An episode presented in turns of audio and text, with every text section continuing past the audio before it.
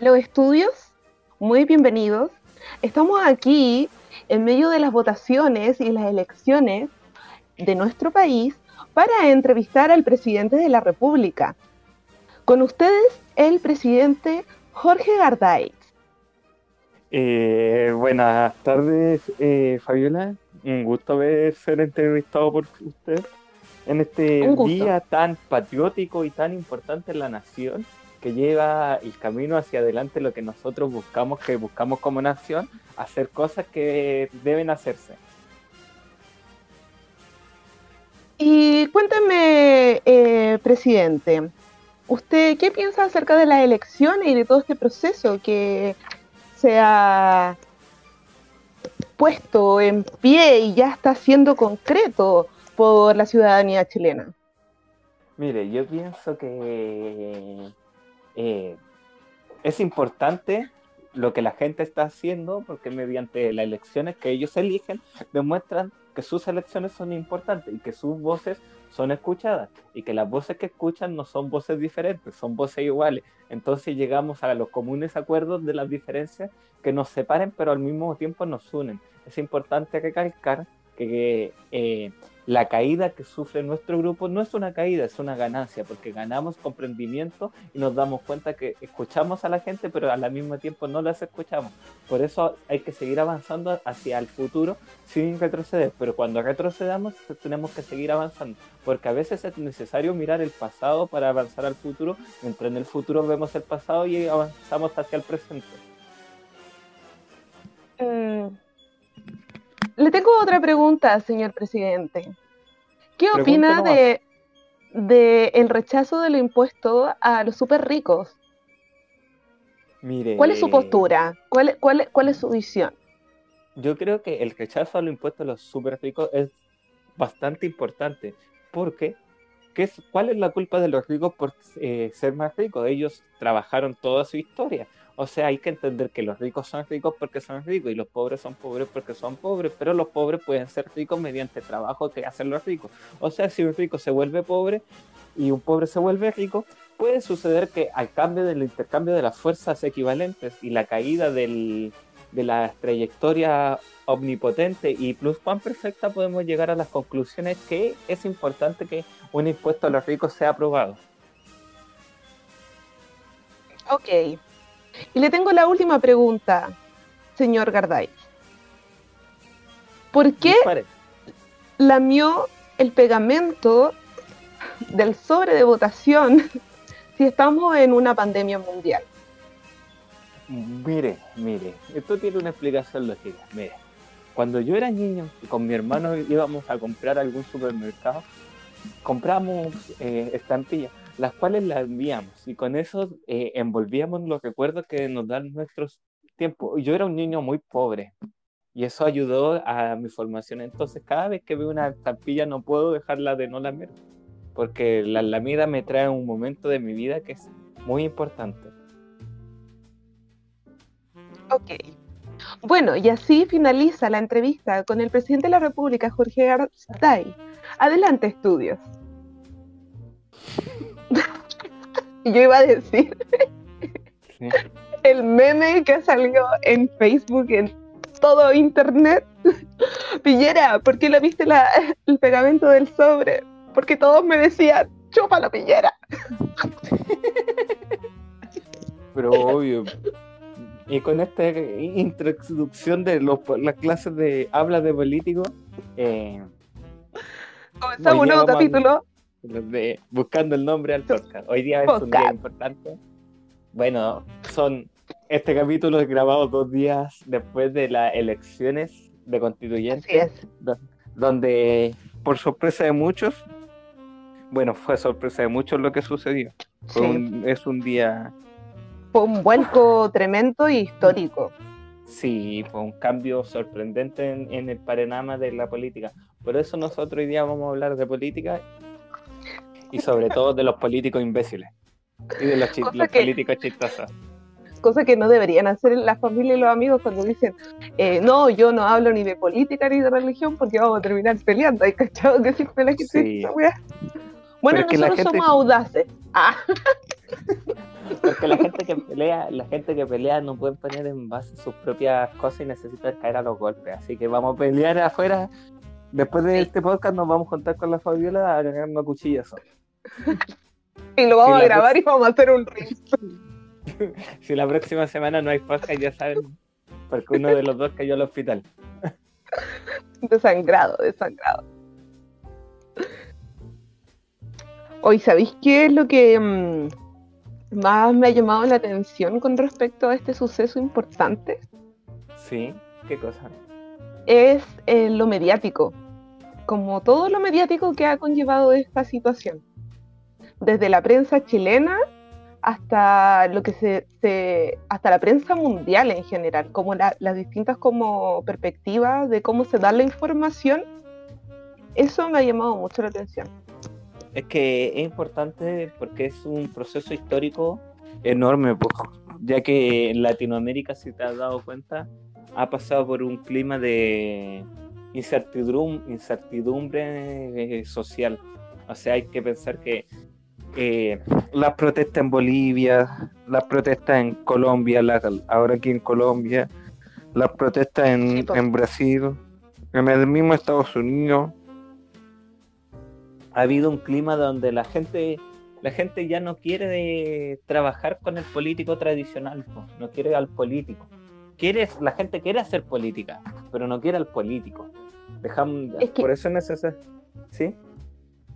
No, termina, termina. No, lo que iba a decir es que es necesario dejar de lado la idea de que eh, la política es mala y entender que la política no es mala. No hay nada de malo en política. Lo que es el problema son los políticos. ¿Cachai? Es como, eh, como en cierto sentido lo que decía eh, Don Ramón con el chiste del trabajo.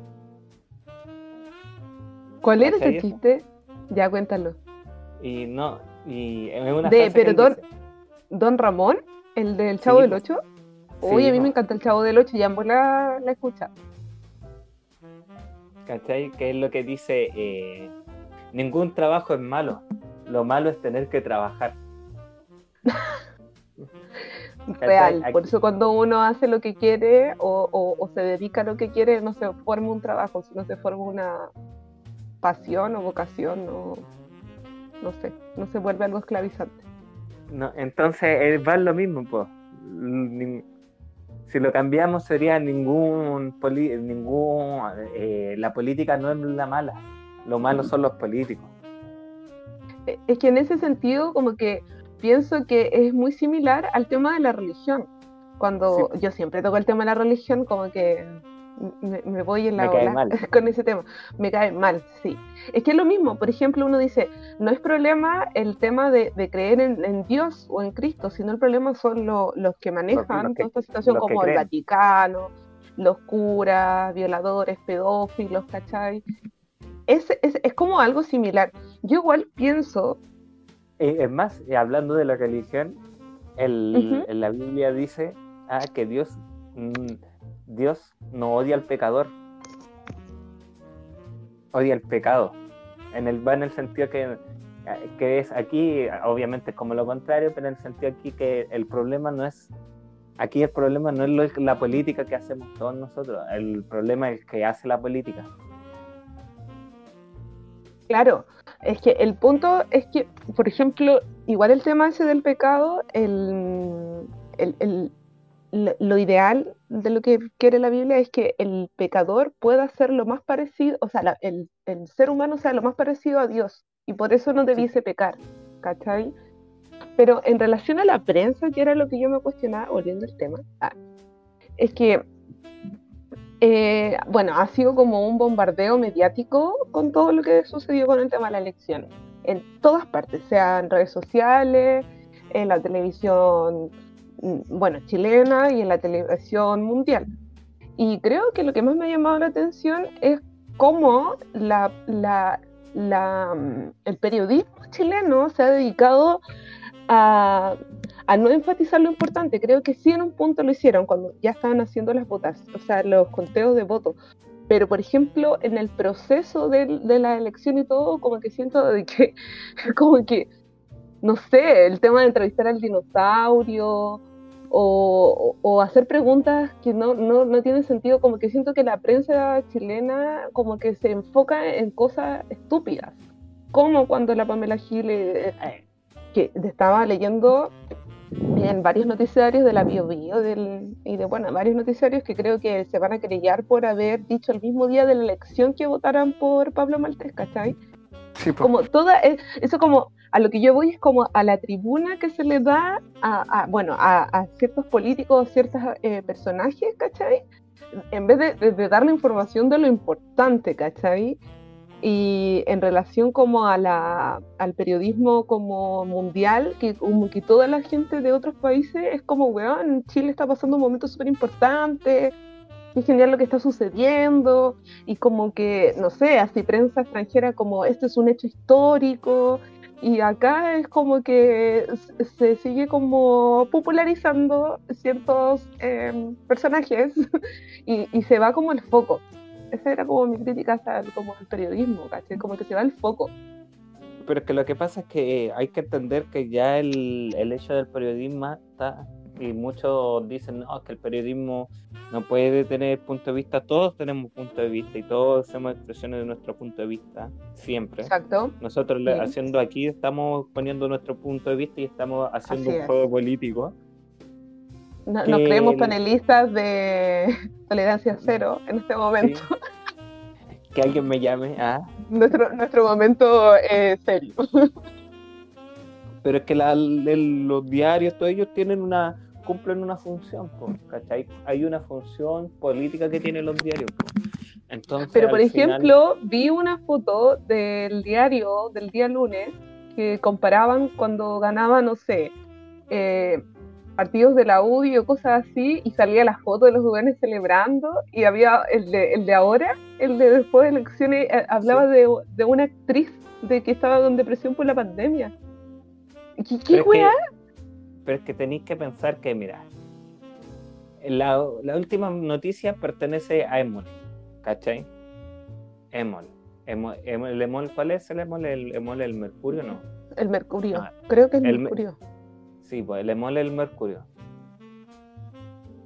¿Cachai? El, el Mercurio pertenece a históricamente históricamente, histórica, así como, uff, el emol, el emol históricamente pertenece a, a un, ¿cómo se llama el, este dueño históricamente? A lo, a la familia Edwards, ¿cachai? Ah, ya. Mm, sí. ¿Pero era familia Edwards del Banco Edwards? ¿O la otra familia Edwards? Parece que la otra. ¿Cachai? Deja ver. Sí, parece que a la otra, pero es parte de la familia. Y los Edwards eh, que es, parece que es Agustín Edward Butte, eh, uno de ellos, ¿cachai? Eh, sí, Agustín, e, sí, Agustín Edward. Es que por eso preguntaba, porque el Agustín Edward es el mismo del del Banco Edwards. No, no es, no es otro. El mismo dueño por mucho tiempo de, la familia Edwards, que sigue vivo, eh, parece que no. no que, un acercamiento de nombre. Sí, Murició. Mauricio. is dead. Él is dead. Fatality. Él, ¿cachai? Él manejó mucho tiempo el Mercurio y, los, y su línea política era de derecha. Po. Y imagínate que él, él, me caí. No, puse mucho. Ay. Él, ¿cachai? Eh, ah. Él fue uno de los que ayudó y colaboró con la CIA, documentos de la CIA lo indican, para la revocación de Allende. Me la CIA ahí. La sí, hay documentos de la CIA, ¿cachai? Que, le, que, fueron desclasificados donde algún... Le mira aquí, la, comisión eh, autorizó 700 eh, mil dólares para el mercurio y después le volvió, le pasó 965, al buen le pasaron un millón y medio de dólares para hacer esto, esta actitud. Ya. ¿cachai? O sea, claramente entendemos por qué la portada del día lunes de las últimas noticias tiene otro enfoque. Sí, pues sí, el, ¿cachai? Hay una fun- en los diarios cumplen una función política. Una fun- Sí, po, pero desde- totalmente. mira, de- De- pero dime qué la- diario lees y y te diré cómo te informa, ¿cachai? Pero aquí está, la visión la visión política desde el confrontamiento, desde la confrontación, ¿cachai? Desde el enemigo. O sea, hay que destruir a mi enemigo en lo político. claro, ¿cachai? no hay que darle, no hay que darle mm, tribuna o espacio Tribuna. o escenario. Los espacios, pues, ¿cachai? Entonces es lo que se discute mucho con el tema de la democratización de los espacios de los espacios públicos y un espacio público es la información. pues, ¿cachai? Claro, Porque, al- porque el que controla la información controla cómo nosotros vemos la realidad. po.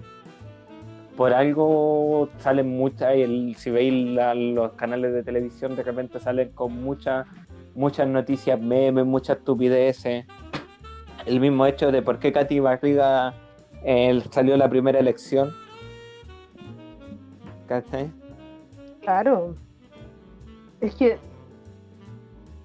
sí, es- eh, pero es que eso es, eh, pienso que a raíz de aquello es que mm, durante, yo creo que estos 30 años Sí. eh, eh, se ha encargado de, de- de darle pie a, a como los sensa- sensacionalismos de ciertos personajes políticos, figuras políticas, y eso mismo hace de que como le dan más tribuna a lo que no es tan importante, hace de que mm, las personas no crean en la política.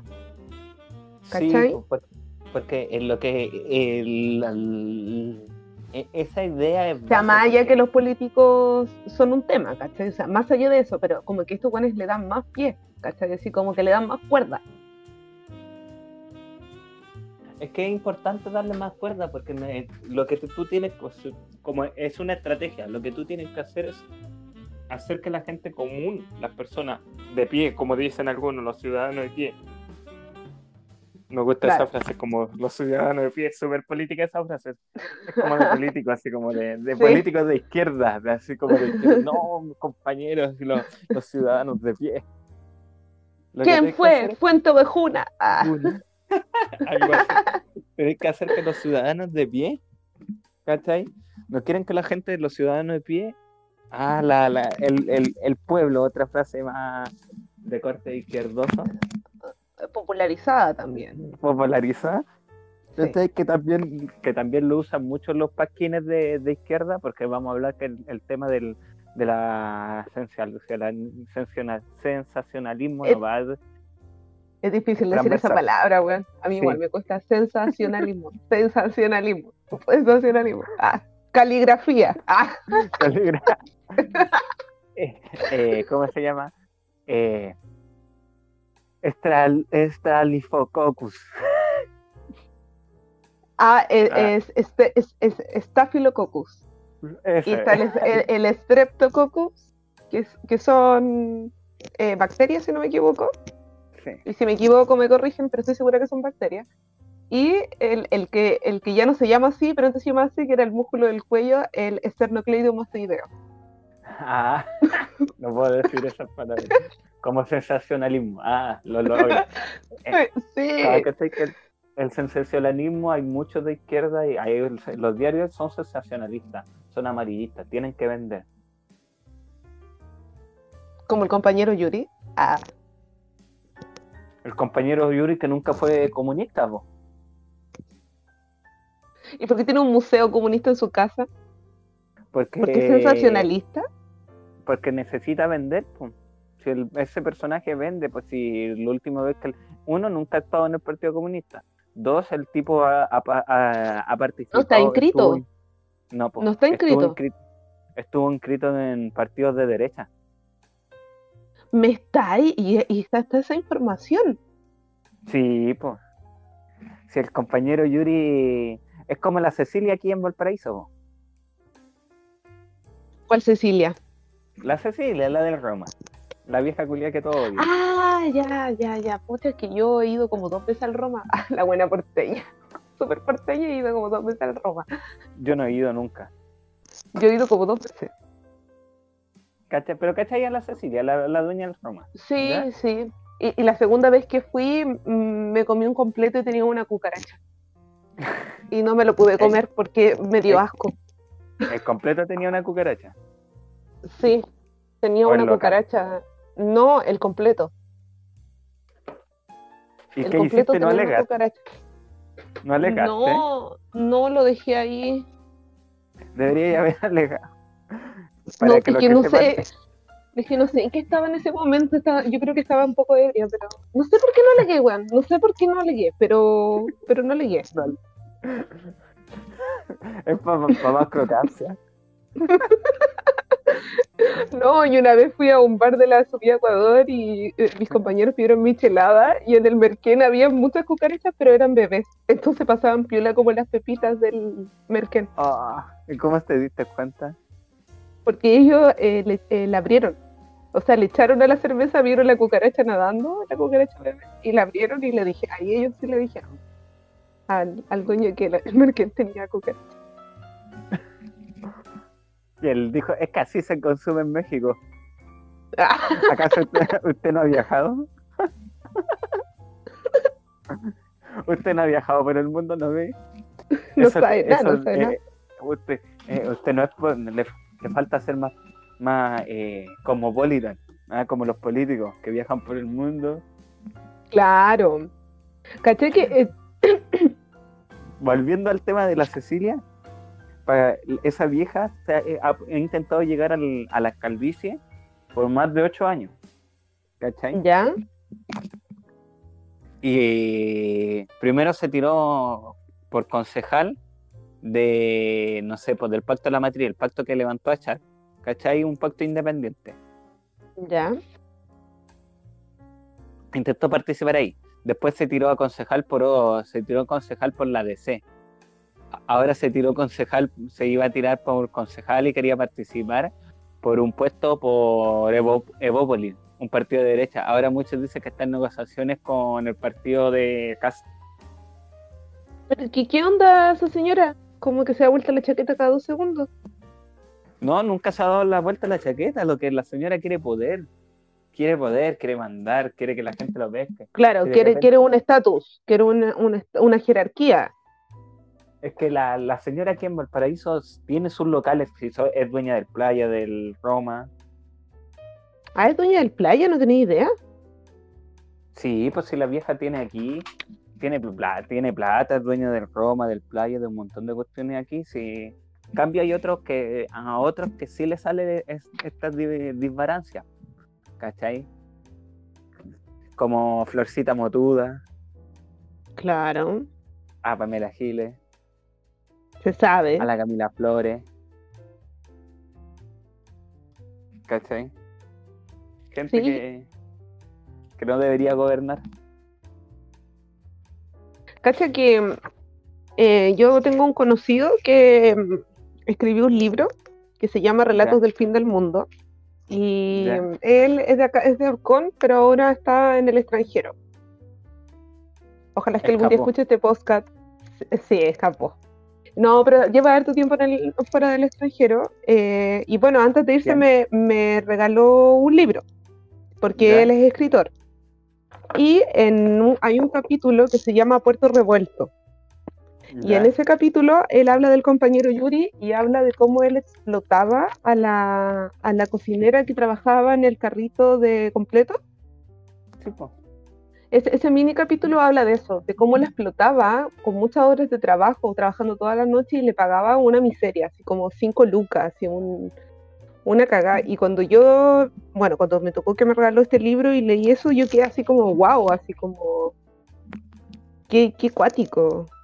Y ahora con lo que- Y, y ahora con lo que te digo del compañero de Yuri, más te, te, te calza. Que sabéis que me calzaba, porque cuando existía el Unimar, que ahora ya no existe porque está quemado, yo siempre pensaba que el Unimar es terrible caro, porque es verdad, es terrible caro. Y cachai que yo, Yo iba al Unimar porque ah, en el Santa Isabel que está al lado de, la- de donde yo estudiaba, eh, no había almuerzos. Pues, entonces a veces íbamos al Unimar y comprábamos, pero comprábamos como una bolsa de papas fritas eh, como cocinada, recién fritas, pero como entre, Entre tres varios. personas. Claro. Y, Alimento y a veces, para, para, para actores. de, de- de- claro, para mechones de primero, porque después te pega en la cacha que no tenés que comer esa weá. ¿Ya? Bueno, la cosa es que también compraba, yo compraba empanaditas y me las comía en el pasillo. Y después doblaba el papelito y lo, lo escondía ahí. Y no lo pagaba, claramente. Pero un día yo estaba, eh, no sé, estábamos en la fila para pagar esas papitas compradas comunitariamente. Y está el compañero Yuri comprando para el, para el, para el carrito completo. po. ¿Ya? Y yo, y, y yo en ese momento me pegué una reflexión y dije, ¿pero por qué no compran el mayorista 10?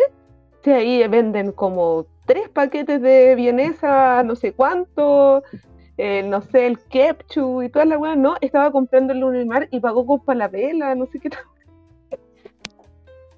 Porque yo estaba en la misma fila de su caja y yo quedé impactada. Compró todos los insumos, carísimo, bueno, toda la gente que tiene negocio y que eh, hace comida y cosas así, aunque sea un kiosquito, un carrito, lo que sea, siempre te va a convenir comprar en mayorista, ¿cachai? Sí, para comprar por mayor.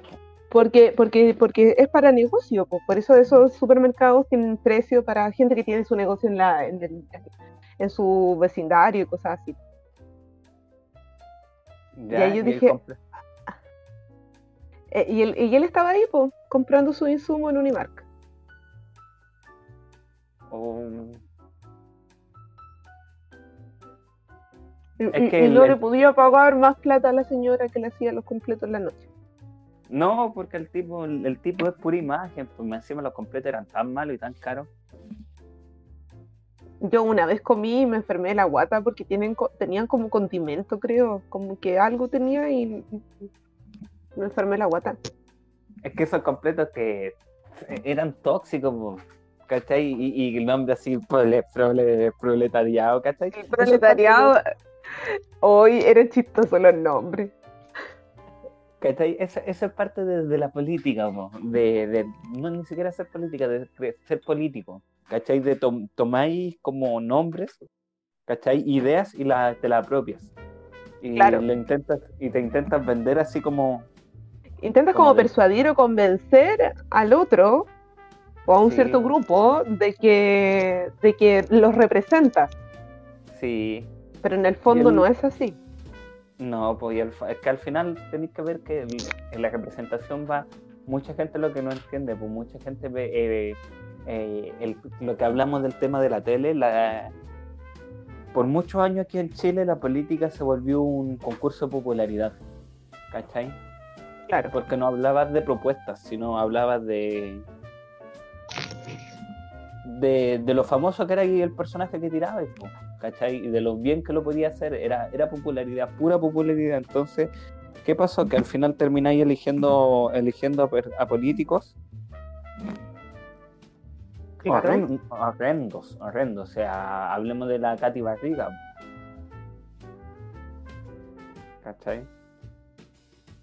No hay Eh, Es un personaje ella, es un personaje. Creo que lo, lo único que me molesta como de las críticas que le hacen es como que juzguen lo que hizo y lo que es. Eso creo que es lo único que me molesta, más allá de como que quizás sí debe haber una crítica fuerte política de, de, de- cómo funcionó su, su rol en- que, que acaba de dejar, ¿cachai? Pero creo que la crítica más me molesta es el hecho de que ella había bailado en Mecano y que por qué ella tiene que ser ahora alcaldesa y era que- alcaldesa de Maipú, ¿no? Sí, lo que pasa es que la mayor crítica que se le hace es de que porque bailó en Mecano y volvió y se volvió alcaldesa de Maipú, que parece que nunca dejó Mecano. Pero es que eso significa que es parte de su personalidad, po. No, porque la cosa es que sea de tu personalidad y la otra es que usé horario laboral y a trabajadores laborales para andar haciendo coreografía en la calle en horario laboral. po. ¿Cachai? Y de que salgan de que acusaciones de que les decía que si no bailaban podían pasarse por, podían ser despedidos. Me estáis hueveando, eso no lo sabía. ¿Cachai? El problema no es que baile, el problema es que la mayoría de las veces de los problemas que yo tuvo, en una eh, hizo, ¿de verdad que había un show de TikTok que tú te bajabas y, bailabas ahí afuera de un auto que iba avanzando con un tema? Sí. Dice, sí. love me, bueno, bueno, bueno. Bueno, Sí. Ella hizo eso, ¿cachai? Y a ella le criticaron hacer eso. ¿Sabéis por qué la criticaron? No la criticaron porque bailó, no la criticaron porque hizo ese baile. ¿Sabéis por qué fue? ¿Por qué? Está usando eh, vehículos de uso público que solamente se pueden ser usados para para eh, transporte Para el de los- para el trabajo en horario de trabajo donde ella tenía que estar en su oficina bailando eh, eh, haciendo ese TikTok Hay, hay un tema con eso, hay un tema con eso porque de hecho hace muy poco echaron a una locutora radial por hacer un TikTok en su horario de trabajo. sí. Y está quedando la cagada con ese tema de TikTok y grabar en tu horario de trabajo. Tanto gente que trabaja en la salud o en sus... eh, no solamente la gente que hace teletrabajo, porque la gente que hace teletrabajo está en su casa y le- hace TikTok con, con chistes y humoradas de, de trabajar en la casa, ¿cachai? Pero la gente que está en su espacio físico, yo he visto como trabajadores de supermercado haciendo coreografía y cosas así. e- Es un tema eso, como, como que ese podría ser para otro podcast, pero es un tema... Porque claro, ella lo hizo porque en el fondo todos lo hacen. No es que lo esté justificando. Pero, pero, claro, Pero- e- es, es una figura que igual... O sea, a mí lo único que me hizo ruido de lo que me acabáis de contar es el tema de las boletas que eh, pasan los políticos y los diputados eh, acerca sobre la benzina y lo que ocupan, y que siempre es como que se van de vacaciones y después igual ponen la boleta que gastaron no sé cuánta benzina con el auto que era para trabajar, con la benzina que era para trabajar, ¿cachai? Eso sí me lo Es que cuestiona. Es- el es tema que de TikTok y la grabación creo que da para otro tema. Sí, pues, es que el problema es que es el, el, el es el tema de la, por eso la mayoría de los problemas que ha tenido la Katy Barriga es con Contraloría, ¿cachai?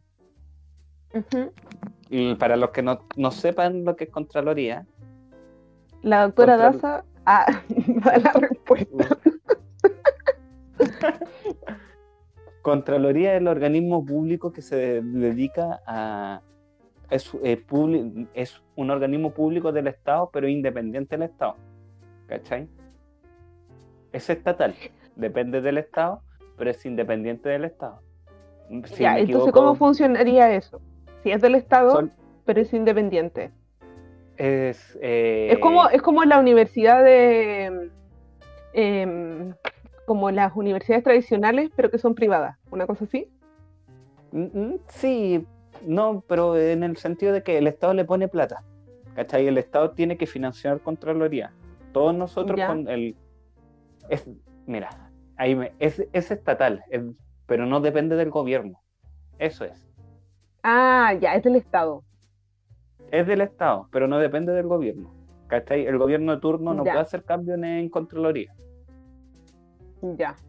porque son ente, porque es un ente aparte que hace Contraloría, se dedica a ver que se sigan las normas, que las normas estatales, eh, se haya un buen uso de los recursos públicos y hace, Claro, y como- hace- Es como que ellos están em, revisando o, o con, Contraloría, pues, controlando el tema de, lo- de los gastos administrativos Público. públicos.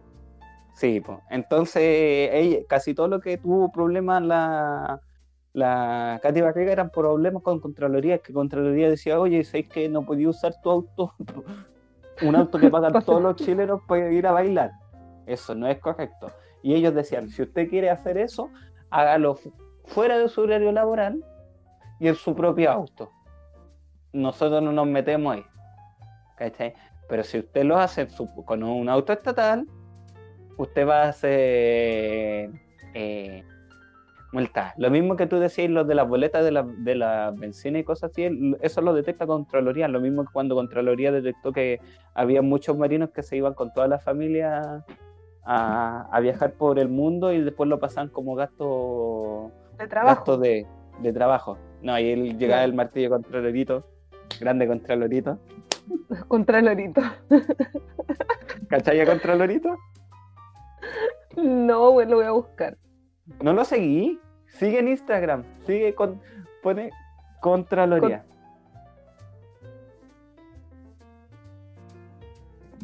Esto, lo aprendí gracias al Instagram de Contralorito, grande Contralorito. Personaje. como que me acordé de Don Craft, no sé por qué, me acordé de esa wea. Pero si es, es así, sí es, uno de los. Con, mira, pone contraloría.cl, ¿cachai? Y es un. Entonces te has perdido muchas cosas de tu vida, Fabi. Todos tienen que seguir. No, seguir. Ah.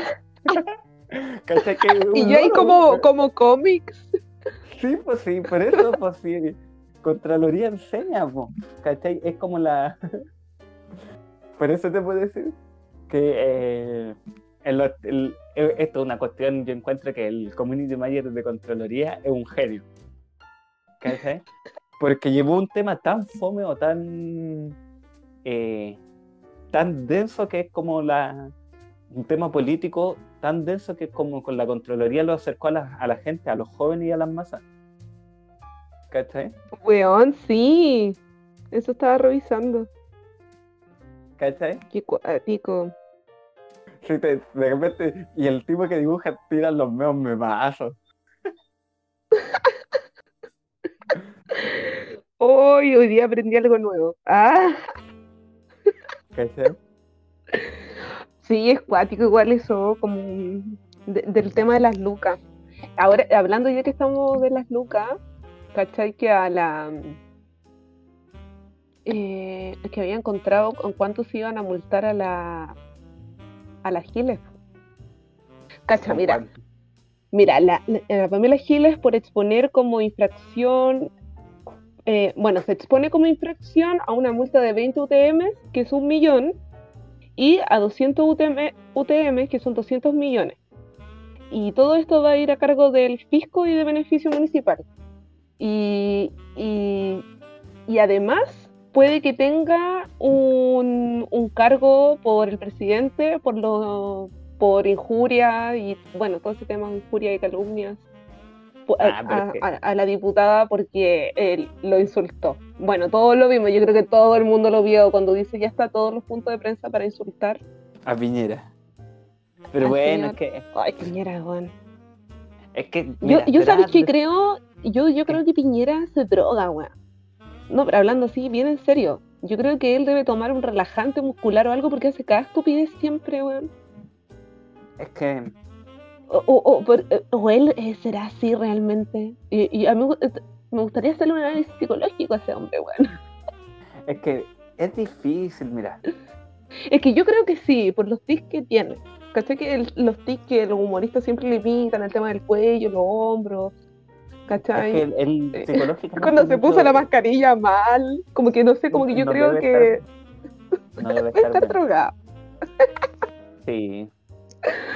Hay una frase que decía que realmente nosotros preferible ah, perdón, eh, quiero corregir, el, el, Piñera se va a querellar por injurias graves, no por injuria y calumnia, por, injurias graves. ¿Cachai? Ahí, la verdad es que yo hablé, hablé de una, de, en un podcast en el de, en el de ciencias ocultas de la navaja de Ockham. ¿Cachai? Sí, sí, lo recuerdo. Que... Y si no ha escuchado ese capítulo, gente, Está terrible bueno. Está terrible bueno. El 3 creo eso, ¿no? Sí, el 3. Que, que, decía que nunca hay que atribuir, eh, que es preferible atribuirla a cosas simples que cosas místicas. ¿Cachai? Claro. Aquí hay otra navaja. Voy a, voy a que también se inspiró en la navaja de, de Ockham, que se llama la navaja de Ham, Hanlon. Fuera navaja. Mm. El principio de la navaja. Sí, y dice lo siguiente, que también es muy buena. Nunca atribuyas a la maldad lo que se puede explicar adecuadamente por la estupidez.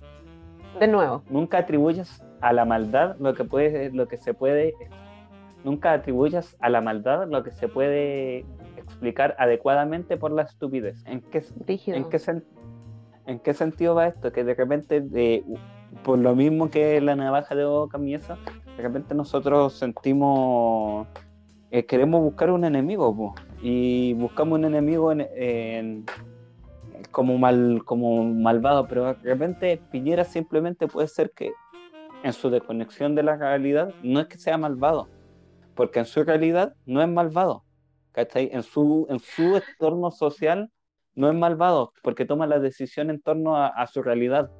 Pero sí, lo que sí podemos... Ya, ¿Sí? no, que, creo que termines tu, perdón, tu teoría. sí podemos decir, sí podemos decir que es estúpido. Sí podemos decir que es imbécil. ¿Por qué? Porque su realidad, en su realidad él podría ser considerado inteligente, pero como no puede escapar de sus otras realidades, de las realidades que lo rodean, termina siendo un imbécil en todo esto. ¿Cachai? Es como, es como un ejemplo así. ah, yo te iba a dar un ejemplo. Ah. Ya, dalo. Es que lo que pasa es que para formar un personaje, eh, lo primero que debe hacer es no juzgar el personaje porque todo lo que hace un personaje es, en relación a su contexto y todo lo que hace ese personaje es bueno. Y es justamente lo que tú estás diciendo. Todas las personas pensamos que nuestras acciones son buenas porque son para el bien de nuestro contexto, de nuestra realidad, de lo que pensamos, de todo, ¿cachai? Pero desde afuera se ve como un antagonista. Y sabéis que eso yo lo relaciono un montón con los personajes de Juego de Tronos. En Juego de Tronos hay muchos personajes.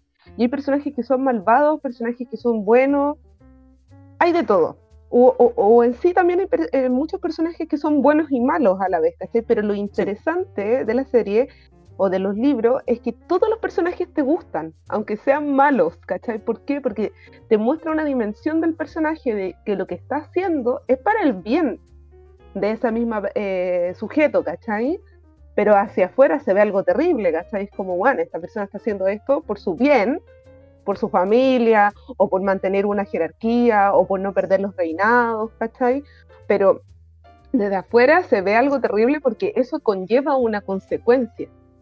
Y, eso es súper cuático porque cuando uno forma un, personaje, eh, uno por eso como que no hay como ética ni moral como en la construcción del personaje porque no lo esté juzgando. Y eso se nota un montón cuando uno juzga al personaje, ¿cachai? Y, y en realidad más que un personaje yo siento que así funciona un poco como como el tema de interpersonal o social, ¿cachai? todas las personas piensan que son buenas. Yo creo que muy, muy pocas personas piensan que son malas o que actúan de mala forma, ¿cachai? Es que todos piensan, es que, eh, el, como dice, eh, todos somos los villanos en la historia de un otro. Claro, exactamente. Pero por eso ahí también em, empieza el tema de la política, que es lo importante de la política, que es el tema del bien común. Apuntar al bien común, apuntar Exactamente. Y el problema de los políticos de ahora es que se pasan el bien común por la raja. Mm, y yo creo que, por eso, por, eso hay tanta como desconfianza y falta de credibilidad en el tema político. No es que no, no es que se pasen el bien común por ahí, lo que pasa es que eh, este es un hay una teoría política bueno, una teoría que se llama, ¿cómo se llaman los que usan los, los curas? El hábito. ¿El hábito? Que es la teoría del hábito de...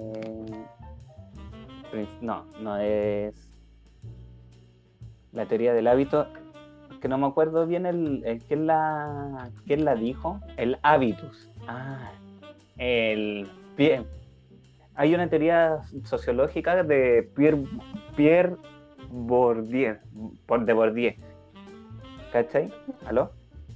Bourdieu, un, un sociólogo, bueno, uno de los más, un sociólogo muy importante y muy, o uno de los que más me gusta. ¿Cachai? Que él, tiene un concepto que se llama el, el hábitus. ¿Cachai? ¿Y qué, es el hábitus?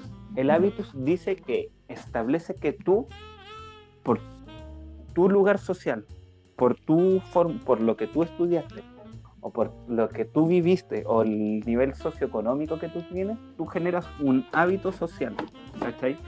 Genera un, generas un hábito, un hábitus. ¿Y qué es el hábitus? El hábitus son como todos los factores que generan tu comportamiento, tu idealización o tu visión del mundo, ¿cachai? Todos tenemos hábitos y se van formando como grupos. Tú tení, ¿cachai? Tú tení, la gente que trabaja en la construcción genera un cierto tipo de hábitos la gente que es, estudia, es universitario, es académica, ¿cachai? O, se dedica a la investigación, generan ciertos hábitos. ¿Qué pasa con los, políticos como Piñera o como los políticos de cierto? Ellos tienen un hábito, ¿cachai? Que lo hace generar una visión y una concepción del mundo. Pero ¿cuál es el problema de esto? Que esa concepción del mundo muchas veces son concepciones cerradas y el hábitus los vuelve ciego. Entonces ellos consideran que lo que están haciendo por el bien común es el bien común de todos. Pero ¿cuál es? Pero el de todos de que ellos conocen. Por eso se necesitan sociedades más transversales y más eh, abiertas. ¿Por qué? Porque si dejamos que la misma, porque se vuelven castas. Tú tienes la casta del intelectual. ¿Qué pasó con la política chilena? Tenían la casta de los políticos y la casta intelectual que avalaba las acciones de los políticos pero a la gente, a, la gente, al, a la gente de, al ciudadano común, ¿cachai? No los dejaban entrar.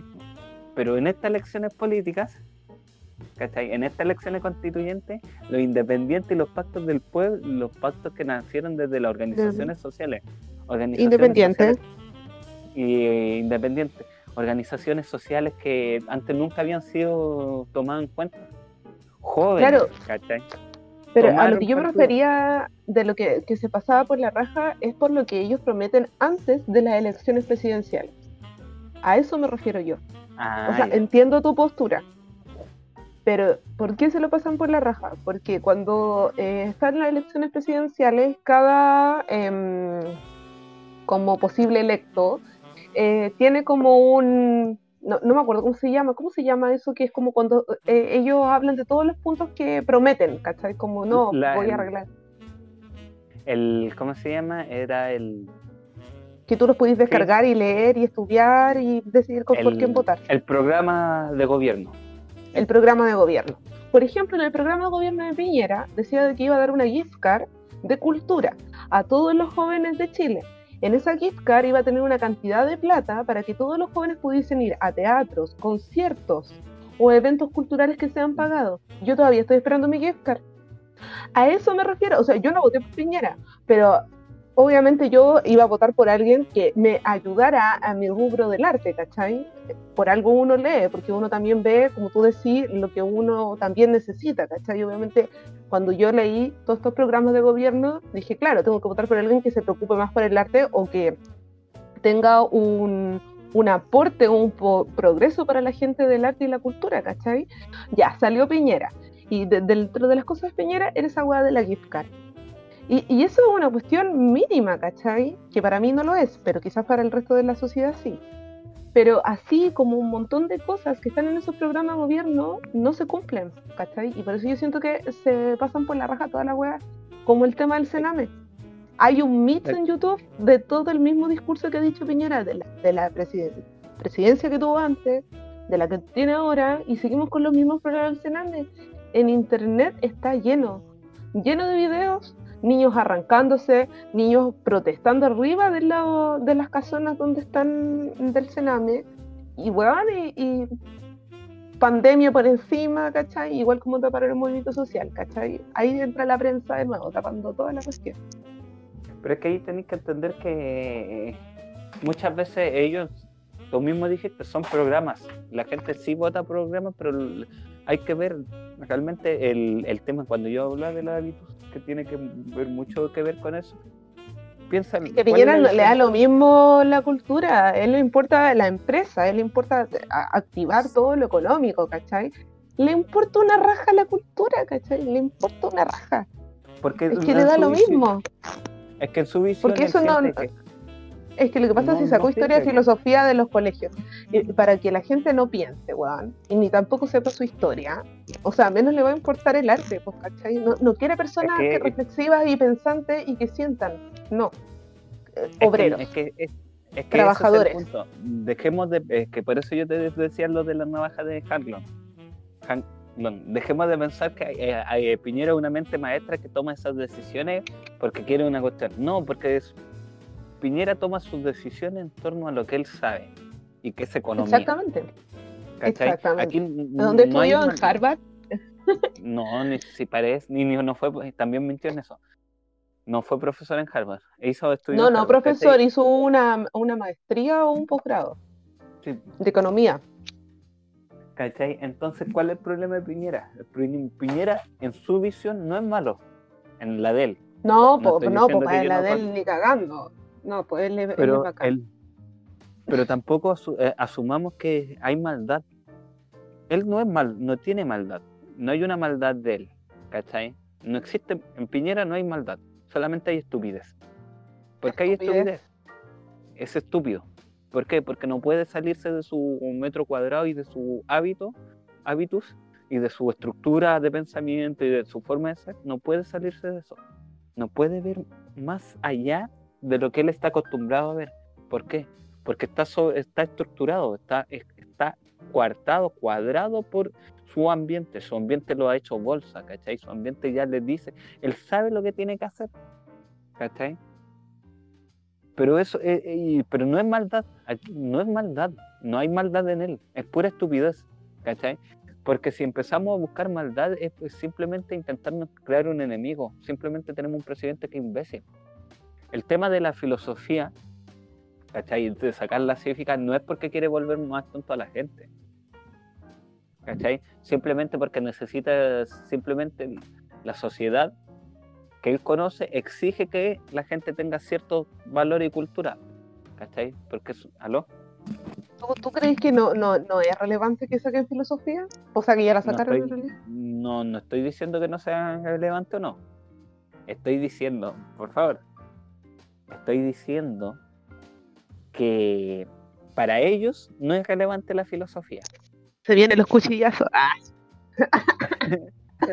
Estoy diciendo que para ese grupo no, pues para ellos no, ser- no, no es relevante, pues. Pero porque no quieren que, pens- que, piense- que pensemos, no, po. no, no es, no es para que, no es quitarle, ese es el punto que voy, no es que mm, no quieren que pensemos, no es que no quieran que pensamos, ellos no, no es una, no es, no es, el no querer pensar suena como casi una cuestión de, de planeación maligna, no es una cuestión Pero, de planeación. pero quizás no es pensar, quizás es cuestionarse, porque lo que hace la filosofía es cuestionarse, ¿cachai? es que no, no es que no quieran que Y, se cuestionen, y- y piensa que por qué las carreras sociales, estoy hablando de la universidad, carreras sociales se cuestionan todo. Bueno, eh, eh, estoy haciendo una generalización, ¿cachai? Pero ¿por qué? Porque se cuestionan las cosas, ¿cachai? Bueno, tú sabes mi historia, la gente quizás no la sabe. Yo no tuve filosofía porque yo estudié en un liceo técnico. No alcancé a tener filosofía. Y cuando entré a estudiar teatro, di voto el primer año porque no había estudiado filosofía, nada, absolutamente nada.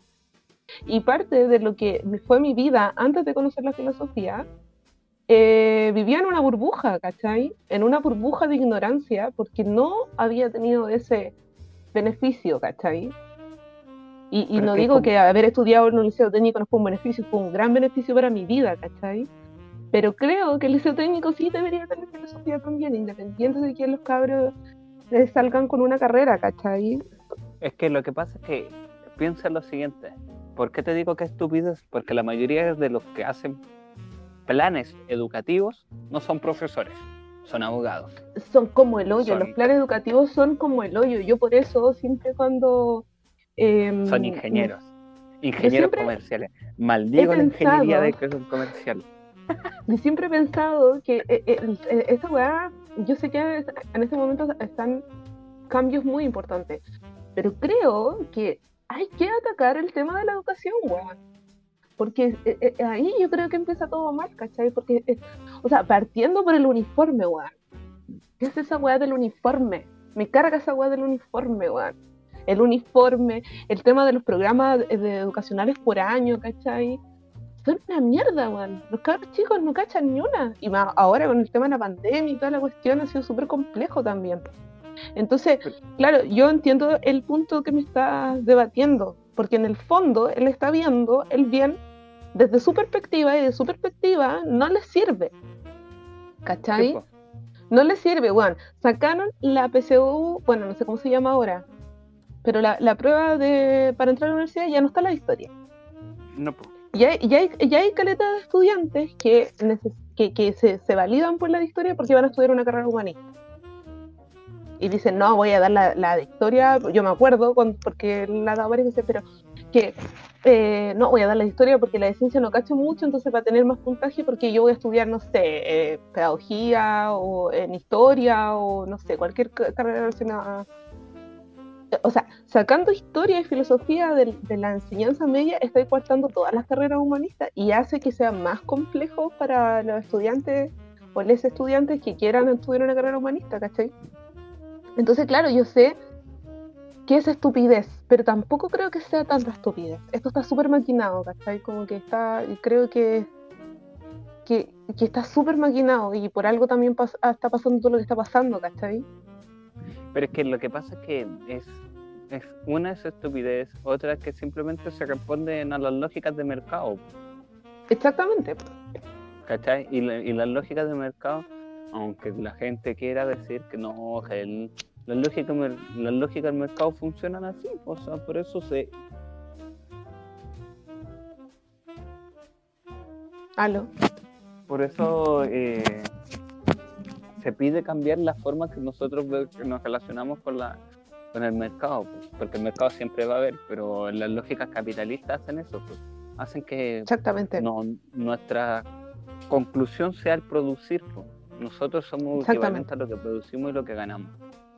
¿cachai? No en torno a nuestras satisfacción. El problema es que la lógica de mercado que tiene es, bien estúpida, porque al final como el 1% de la, de la sociedad se está haciendo rica y el resto trabaja, trabaja y gana una mierda. O sea, lógica de mercado bien como de conveniencia igual.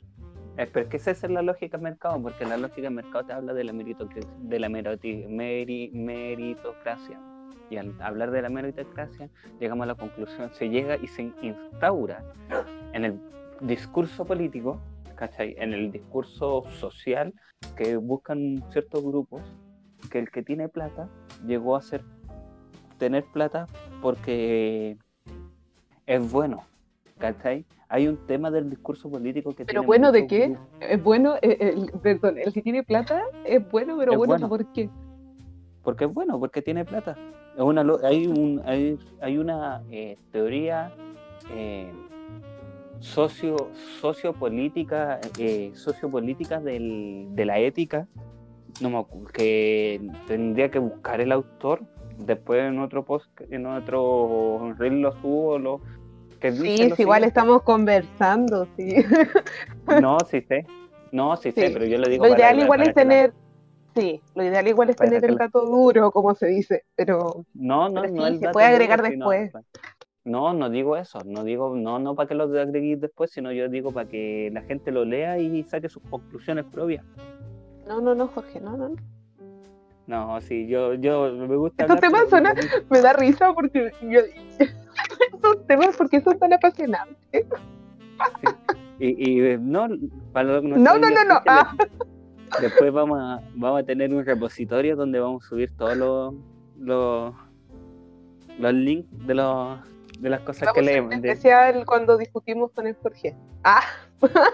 No, no de discusión, pero sino en el sentido de que lean todos todas nuestras fuentes que tenemos. Porque es importante leer las fuentes que nosotros, que, porque podemos estar mintiendo. Ya. Sí. Y lo que dice, y lo que dice esta teoría es que eh, se llama, que tiene un componente religioso que se llama el, el componente de, eh, la, no me acuerdo si era la de la bendición o cosas así, la doctrina de la bendición, cosas así, que dice que si tú sos, y, y de la bendición y la virtud, si tú eres rico, ¿cachai? Ah, pero si hay una parte de la Biblia es el de los dones, cuando eres rico por los dones, cosas así, no. No, no, que la, la, Biblia, la Biblia dice que es más fácil que un, más fácil que un pobre entre la aguja de. No, que es más fácil que un, es, contrario, es más fácil que una, que una eh, oveja, no, que es un camello pase por la, por, ¿Por el ojo de una aguja? que un rico entre al reino de los cielos. O sea, que está diciendo que los ricos no van a entrar al reino de los cielos. Años viendo Jesús de Nazaret. ¿Cachai? es, es, lo mismo, ¿cachai? Es como decir que los ricos no van a entrar. Pero hay una teoría en los 1800, una doctrina, que dice que, lo, que si tú eres rico y tienes dinero, es porque fuiste bendecido por, el, por Dios con virtud. ¿De verdad? Eso existe. Es una teoría, es una, es una como idea política. Entonces, si tú eres pobre es porque fuiste, Dios no te reconoce como digno. Entonces, Dios no te da sus dones y sus virtudes. Entonces, eres una persona impura. Entonces, toda esa idea de que soy, de que la riqueza da virtud, es lo que tienen muchos de estos tipos. Muchos de ellos. Ah, y, deben creer en ese Dios, claramente, porque están súper convencidos. Porque. ¿Cachai? Piensa lo siguiente: la mayoría de la gente rica, de la mayoría de los grupos de poder rico en Chile son católicos y son Opus Dei. Y tienen buena calidad de vida los ¿Cachai? Porque no, no, no se preocupan de, de, su. De, como hoy, que como nosotros, ¿cachai? Como, ¿Cómo voy a lograr esto? O, qué va a hacer cuando salga del colegio, del liceo, ¿cachai? Como que todo es muy incierto, pero para ellos no, porque no, me voy a ir un año sabático, después voy a ir a Disney World, a Orlando, Florida, y después voy a ver en qué voy a estudiar y, veré qué hago. Y después, me voy a ir a la empresa de mi tío. Y después los buenos te empiezan a hablar de, de la meritocracia, de cómo ellos ya se han esforzado tanto y empiezan a ver en menos a la otra gente. Los mismos buenos que dicen que no, que la gente es pobre porque no trabaja lo suficiente y vaya a la población y hay gente que trabaja hasta 14 Como el weón que dijo que se, que se levantara la gente más temprano para tomar el metro. ¿Cachai? Eso, ese, es, ese es el... Ese es la el, el, problema, pues, los políticos, los políticos, no la política, son ciegos, y por eso en estas elecciones, en estas elecciones de constituyentes, lo, lo, sacaron, pues, se eligieron personas comunes, porque porque quieren que la, la, constitución sea escrita por personas que conocen la realidad de Chile. Exactamente, pues. Y no la calidad de, de Ñuñoa y Vitacura y maldito estado de... Del distrito 11. Ah. El distrito 11. Pero es que claramente es así. Es así. Yo, yo pienso de que mm, eh, e, esto fue como, como que claramente el tema de la, de la explosión social fue la gota que rebalsó el vaso, pero como que igual es como que hubo un momento de, que estuvimos dormidos como sociedad, como que no cachábamos que nos estaban metiendo el dedo en el ojo. ¿Cachai? Sí. Porque es como, y, y, es cuático, porque mm, no sé si es generacional, no sé, ahí habría que hablar, no sé, con un, con un sociólogo o algo así, pero claro, pues, terminó el tema de la dictadura hace 30 años y resulta que estos 30 años hubieron cambios y son lentos, los cambios son súper lentos. Incluso estos cambios que están sucediendo ahora eh, van a ser para un futuro mejor para el país, ¿cachai? Pero como que pienso que hubo un periodo como de que estaba la gente dormida, de que no se daba cuenta y trabajaba las 45 horas mensuales y ganaban sueldo de mierda, que pensar que hace 5 años, años atrás, el sueldo mínimo eran como 250 mil pesos, 230 mil pesos, ¿cachai? Pensando, por ejemplo, en la crisis económica que hubo en el 2008, que hubo una crisis económica y en ese tiempo se ganaban como 210 lucas. Pero que lo que pasa es que eh, no es que la gente eh, no es que la gente eh, haya estado dormida, el, el, punto es que la, no, no es bueno hablar de que hoy esa cuestión Chile despertó y ahora no, no es que Chile despertó no, yo no me refería como a eso del Chile despertó, sino como que yo pienso que estaba dormida porque eh, estábamos como tan automatizados, automatizadas, trabajando, estudiando, eh, moviéndonos, que eh, como que no nos dábamos cuenta que nos estaban cagando, ¿cachai? Lo que pasa es que es simple. No, no sé si es simple. No es que estábamos dormidos estábamos bien despiertos, pero éramos, eran una sociedad hija de un contexto de dictadura, un contexto que había destruido las redes sociales, había destruido los grupos, había destruido el trabajo comunitario, había destruido todo. Entonces, el ciudadano de Chile de esa época era otro ciudadano, ¿cachai? El, sí, un ciudadano igual es generacional. ¿cachai? En cambio, por eso si te das cuenta lo que la mayoría de los que salieron en estas elecciones son tienen 30, 31 años. Sí, eso estaba cachando, eh, que mm, la, eh, la, mayoría son menores de 39 eh, años. ¿Cachai? Gente como nosotros. Sí. ¿Cachai? ¿Por qué? Porque nosotros, porque nosotros ya pasamos, no somos hijos de la dictadura. Nosotros no, nacimos en dictadura. No, no, no, no. Crecimos en democracia y como crecimos en democracia tenemos otros valores, pero al mismo pues tiempo... Eso, me llamó la atención. nuestra generación es diferente a la generación que va a seguir. Porque porque van variando los valores. El problema también es cuando caí, hay un concepto que a mí me carga, que se llama la evolución permanente. ¿Ya? Que tienen los trotskistas y otros grupos así, que es, es, que es el, que es el estar permanentemente en evoluciones, permanentemente en cambio, permanentemente... Es, el cambio es súper bueno y es bueno estar permanentemente en cambio, pero el problema es que es el es el viaje de como, no sé, pues, llegamos a una sociedad donde mediante pues, mi momento, esto va a ser súper moderado. Momento amarillo total, Gabriel Boris. Momento amarillo, ah, pacifismo. No, bueno, si todas las palabras que digamos en este capítulo van a ser criticadas de igual manera. Amarillo, en amarillo, de un lado para otro lado. Y siempre hablar de política te casa de alguna manera en algún lado. ¿Cachai? Va a llegar un. Tiene que haber un momento. Donde Asumimos la responsabilidad. De, de, de, que las cosas no pueden, no, no pueden ser tan rojas, no pueden ser tan ni blancos ni negros no es que tú estás conmigo o estás contra mí. ¿Cachai? Hay puntos que tenemos que discutir. Por eso es muy bueno la, la forma que se constituye la constituyente, porque nos da espacio para la discusión. Y la discusión y el ponernos de acuerdo nos ayudan a, crecer. Pero hay otros que no quieren, pues hay otros grupos así como grupos anarca, cosas así, que dicen no. Que también está bien que está bien. Ah, pero termina. ¿Los anarcos? No, me refiero como a las distintas posturas. Sí, porque es la, porque es la sociedad pluralista. Y la sociedad pluralista. Exactamente, o sea, si hay un grupo anarco que dice, no, yo no creo en los políticos, no voy a votar y no, no estoy con esta weá, porque no, no va a cambiar, ¿cachai? O, o por el pensamiento que tengan creo que igual eso hace eh, que seamos una sociedad, ¿cachai?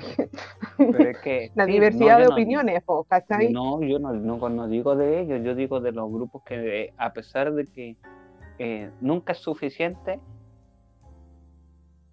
que son Como el conformismo no, ni siquiera es desconformismo, sino simplemente eh, si no se construye la sociedad como yo digo que se tiene que construir, porque yo soy lo, soy el mm. grupo elevado de cómo se tiene que ser una sociedad, la sociedad entonces está mal. Claro, es que ahí se va como un extremo. y es una constancia, una, o sea, una constante eh, rivalidad. Sí, pues, eh, buscan enemigos hay un concepto que se llama, que realmente apareció en, lo llaman cómic, ¿ah? y que debe, y de, que es el, y que también existe en, en realidad, además que algún filósofo lo ha dicho, algún estudioso, pero yo lo voy a decir en mis palabras, que es el, tema de la guerra eterna. ¿Cachai?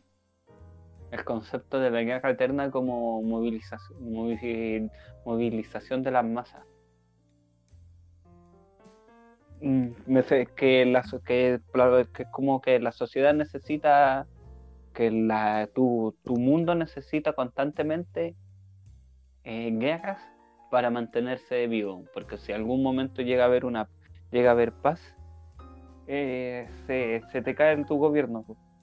¿En ¿Cuál es el mayor ejemplo de esto? Aquí en cómic, eh, el mundo de Darkseid, ¿cachai? El de los DC. ¿no? ¿Ya? Ese, e, el, el Darkseid tiene un, su mundo esclavizado, pero siempre busca otro mundo para conquistar y siempre para llevar guerra a su, a su mundo. Claro. Y su mundo vive, vive en progreso, en caos. ¿Cachai? Porque necesitáis eso. Y eso muchas veces estos grupos anarquistas, no todos, porque hay muchos grupos anarquistas muy buenos, necesitan eso. Necesitan estar siempre en conflicto. ¿Por qué? Porque no pueden, no existe la autoevaluación de qué, qué hacer fuera del conflicto. Si tu ¿Qué haces cuando llegáis al máximo punto y tu doctrina no queda nada más que tu doctrina? Y tu doctrina siempre fue la revolución y, el combate. ¿Contra qué, ¿Contra qué queda la revolución? Claro, contra... Contra, tu, contra tu primo, mismo grupo. A veces hay que sentarse, prender unos uno inciensos y decir namaste. ¿Sabes que me acordé de ese tema de sinergia amor alternativo? Sí. en ese tema Pero lo he escuchado. Que dice, prendamos unos incienso, leámonos las cartas del tarot. y es terrible antiguo. Pero si en ese... Pero si con la llegada de... Con la por eso digo, con la separación del Estado, con la salida de la dictadura y con la llegada de la democracia, se dio espacio a todos estos buenos pseudo a todos estos buenos hippies. Que no es malo. Está bien, sean hippies. Cada uno tiene su, su bola. Pero, mira, tú que tú decías, no, no, que no, no quieren que la filosofía, porque no quieren que pensamos. O que nos cuestionemos aunque nos cuestionemos. ¿Tú cachai que el cuestionamiento filosófico lleva, te lleva a cuestionar toda la idea de astrología? Sí. Y es más, ni siquiera el, pensar, porque hay muchos dicen, no, nos hemos vuelto científicos. En este país no existe la ciencia. No hay ciencia en este país. En este país sí, lo único que hay es aprendizaje. Ni siquiera aprendizaje, es memorización. Claro, pero es que yo a eso me refería, ¿cachai? Porque pienso de que hay que abrir un abanico de posibilidades en la educación. Eso pienso yo. Para que el individuo o el individuo, el individuo, cuando tenga su autonomía de mayoría de edad, decida lo que quiere hacer. Sí, pues independiente si se cuestiona o no se cuestiona todo, ¿cachai? Hay que darle esa herramienta, porque cuando salen del colegio no saben esa herramienta y está esa construcción de que tienen que trabajar, que tienen que ir a estudiar. ¿Y por qué? Es como que, como que se automatiza eso porque lo ves de tus papás, lo ves de tus abuelos, lo ves de tu familia, que tú vas a hacerlo. Porque es una a eso me refiero de que es necesario cuestionarse, ¿cachai? O sea, por algo también hago teatro. El teatro es también para que la gente se lo cuestione, ¿cachai? Es una forma de mostrarte algo en el escenario para que te vayas pensando para la casa y digas, wow, qué brígido, ¿cachai? Pero, es, darle una herramienta. Es una herramienta para que seamos seres más libres en, en el pensamiento, porque de verdad piensa, eh, no sé, eh, estudiantes que tienen 15 años, que están, o 14 en octavo básico, ¿cachai? Tienen una concepción del mundo súper distinta a cuando tienen la mayoría de edad. Y esa mayoría de edad, al final, lo que hagan es a porrazo, ¿cachai? Como ponerse a trabajar, o hacer familia, o entrar a una carrera que no te gusta, después te cambiar, ¿cachai? ¿Y por qué pasan esas cosas? Porque yo pienso que el error viene desde la educación. ¿Cachai? Y si nos quitan esa herramienta, más allá de la profundidad de la filosofía, de que sí, pues, puedo estar de acuerdo totalmente con lo que tú decís, que así se a cuestionar todo, no hay ciencia y toda la weá. Pero pienso que es una herramienta súper importante, igual que la historia, a pesar que la historia está súper manoseada y súper, bueno, ese es otro punto, ¿cachai? Pero es importante. Imagínate que eh, con historia en los colegios, yo diría que hay una gran cantidad de estudiantes que no la entienden o, hay un desorden por los mismos programas educacionales, ¿cachai? Y si ya no se entendía antes, la, la- la gente no entiende. Primero hay que pensar que en Chile la gente no entiende lo que lee. Pero porque eso es un problema de educación, po. Sí, Porque partiendo Porque- también que la educación pública no es buena, ¿cachai? Hay liceos emblemáticos, pero la educación pública no es buena, ¿cachai? O sea, por algo los puntajes nacionales son eh, los colegios más caros, po. Sí, pues porque es el modo de educación, pues, pero ese, el punto es que cuando empezamos a hablar así como que en otro capítulo hablaremos de la educación. Sí, que yo me tema- apasiono con ese tema porque yo siento que eh, esa es la raíz de todo, así como... No, si la raíz de todos es la educación. La raíz de todo es la educación, pero el problema es que, que enseñamos. La pregunta es qué enseñamos. Exactamente. ¿Por qué? Porque si empezamos así, van a salir todos estos grupos, por eso digo, van a salir todos estos grupos a pedir, eh, oye, enseñan Reiki en el colegio. ¿Cachai? Es que Reiki. yo igual... Pero es que... ¿Por qué decir eso? Ah, ¿por qué decir No, porque lo digo, porque? ¿cachai? te van a decir, no, enseñen habilidades financieras. No, no, no enseñen matemáticas. No, enseñen a controlar nuestras emociones. ¿Cachai? Entonces al final todo. Pero ahí te vaya a un extremo, po. No, sí, hay gente que si cacaga todo su así, no, en los colegios no deberían enseñar ni matemáticas ni lenguaje. Deberían enseñar a controlar nuestras emociones, eh, cuestiones financieras y cómo invertir en la bolsa. Y puras cuestiones así como Ah, no tenía idea. No, nunca había visto algo así. Lo digo porque entonces son gente que así como casi así como que. Y el problema es de esa que- gente que, que la educación tiene que ser manejada por profesores. y los profesores saben cómo tienen que educar y cómo tienen que enseñar. Y, hay, y por algo hay una estructura básica de lo que se tiene que. Una persona tiene que saber. ¿Cachai? Sí, el pero el problema es problema, el, el problema es que se manda una pauta como de lo que deben pasar los profes en cada curso. Pero es que el problema no es la pauta. Sí. El, el problema nunca ha sido la pauta. El problema es la libertad de enseñanza. También. No, yo creo que pero es lo mismo, po. Jorge, no, no es lo, lo mismo. no es lo mismo, po. no es lo mismo. Sí, porque si en la pauta dice que tenéis que leer tal libro, tal libro, los chicos tienen que leer tal libro, tal libro, pasar tal materia y tal materia, y eh, el profesor, la profesora no se dice, puta, podríamos pasar esta otra weá, eh, Pero es que ahí estaría la libertad, po. Sí, po, pero es no puede, la- po. Es que la pauta y la libertad son dos cosas diferentes. La pauta Sí. te establece. Mira, te lo explico así. La pauta te establece qué tienes que pasar, no cómo tienes que pasar. Aquí en Chile te establece qué tienes que pasar y cómo tienes que pasarlo. Exactamente.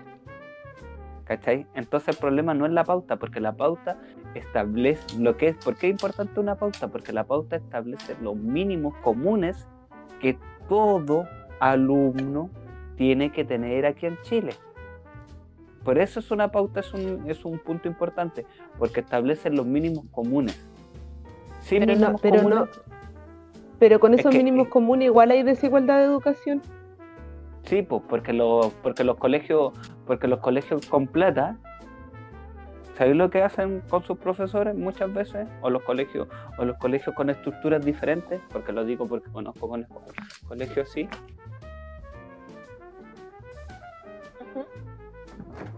Ya espera, que el, el perro quiere. Venga, venga para adentro. Ay, patoncito. ¿Qué pasa? Que los colegios con plata o los colegios con estructuras diferentes. Yo les digo así. Aquí en Valparaíso hay un colegio que, que tiene que su estructura de educación, su pauta de ellos siguen la pauta del gobierno, ¿cachai? Pero es un colegio público. Ellos, en, eh, la forma que ellos enseñan, enseñan a base de, de la, eh, desde la emocionalidad. An- primero, ¿De verdad? antes, así, antes de hacer las clases, es primero que el alumno esté, que los estudiantes estén bien emocionalmente. Y han salido, y ellos, y su libertad de educación es así. Han sali- salió reconocido. Ya. ¿Cachai? Te estoy hablando cuando yo lo estudié hace como dos años y salió reconocido, dos o tres años, salió reconocido y tenía así. Pero ellos seguían la pauta del gobierno, pero tenían libertad de cómo se, cómo tomar la decisión, cómo iba a ser su, su colegio, su liceo, su escuela. El problema no es la pauta, es el problema yo- la libertad que les dan a los directores y a los profesores de hacer las clases. Porque la que, pauta ah, te, la pauta te pero- establece los mínimos, lo mínimo. Y muchas Sí, veces pero los pienso que está mal hecha, a eso me refiero yo, que está mal hecha. Sobre todo Ah, en la obvio. de historia, por eso yo creo que sacaron Obvio. historia, porque te pasan súper desordenado lo que es historia universal, historia de Chile, geografía, te lo pasan desordenado. Entonces, ¿qué pasa? Que los estudiantes no cachan que cuando está pasando un hecho histórico en Chile, en Europa estaba pasando tal guerra. Ese, eh, porque la historia no es lineal. Y ese No. punto súper clave del desorden de cómo pasan la línea de historia es un problema de pauta. Pero yo pienso que los profes de historia que estudiaron cinco años en la universidad deben cachar de que está el desorden, pero ellos obviamente te pasan la clase, te dicen lo que tienen que, que decir, ¿cachai? Te enseñan lo que tienen que enseñar y, y lo pueden enseñar de formas muy diferentes, ¿cachai? A mí me han marcado muchos profes de historia, de hecho, ¿cachai? Por su particularidad de cómo enseñan la historia. Pero lo que yo voy es que a veces las pautas están mal hechas, o con el tema de los libros de literatura, ¿cachai? O sea, dime, los cabros chicos no leen los libros, no todos los cabros chicos leen los libros, leen los papás, ¿cachai? Y ponle tú, ponerte el Quijote de la Mancha en tercero medio, porque ellos asumen de que lo van a entender si en la pauta es miserable. Por eso te Pero digo que igual, más allá de la forma en cómo se educa, son las pautas, ¿cachai? Le ponís la odisea como en octavo básico y no entienden ni una weá. Siendo que los lo profes igual pasa- lo enseñan, ¿cachai? Pero hay un desorden, ¿cachai? Hay un desorden. ¿Por qué sale este libro en este rango? Por Porque esto, por esto ese- otro. Ese es el punto. La- por eso es la diferencia de la libertad. Porque con una pauta, porque las pautas que te da el gobierno son pautas, son pautas, ¿cómo se llaman? No me acuerdo el nombre, son directrices, directrices, ¿cachai? Que vienen. Pero las pautas, en verdad una pauta es como decir, bueno, los cabros tienen que leer un libro, mínimo, un libro clásico, mínimo 200, 300 páginas. Corta. Tienen que leer un libro. El libro que tú elejáis lo tienen que leer porque se tiene que leer libro, ¿cachai? Eso es una pauta.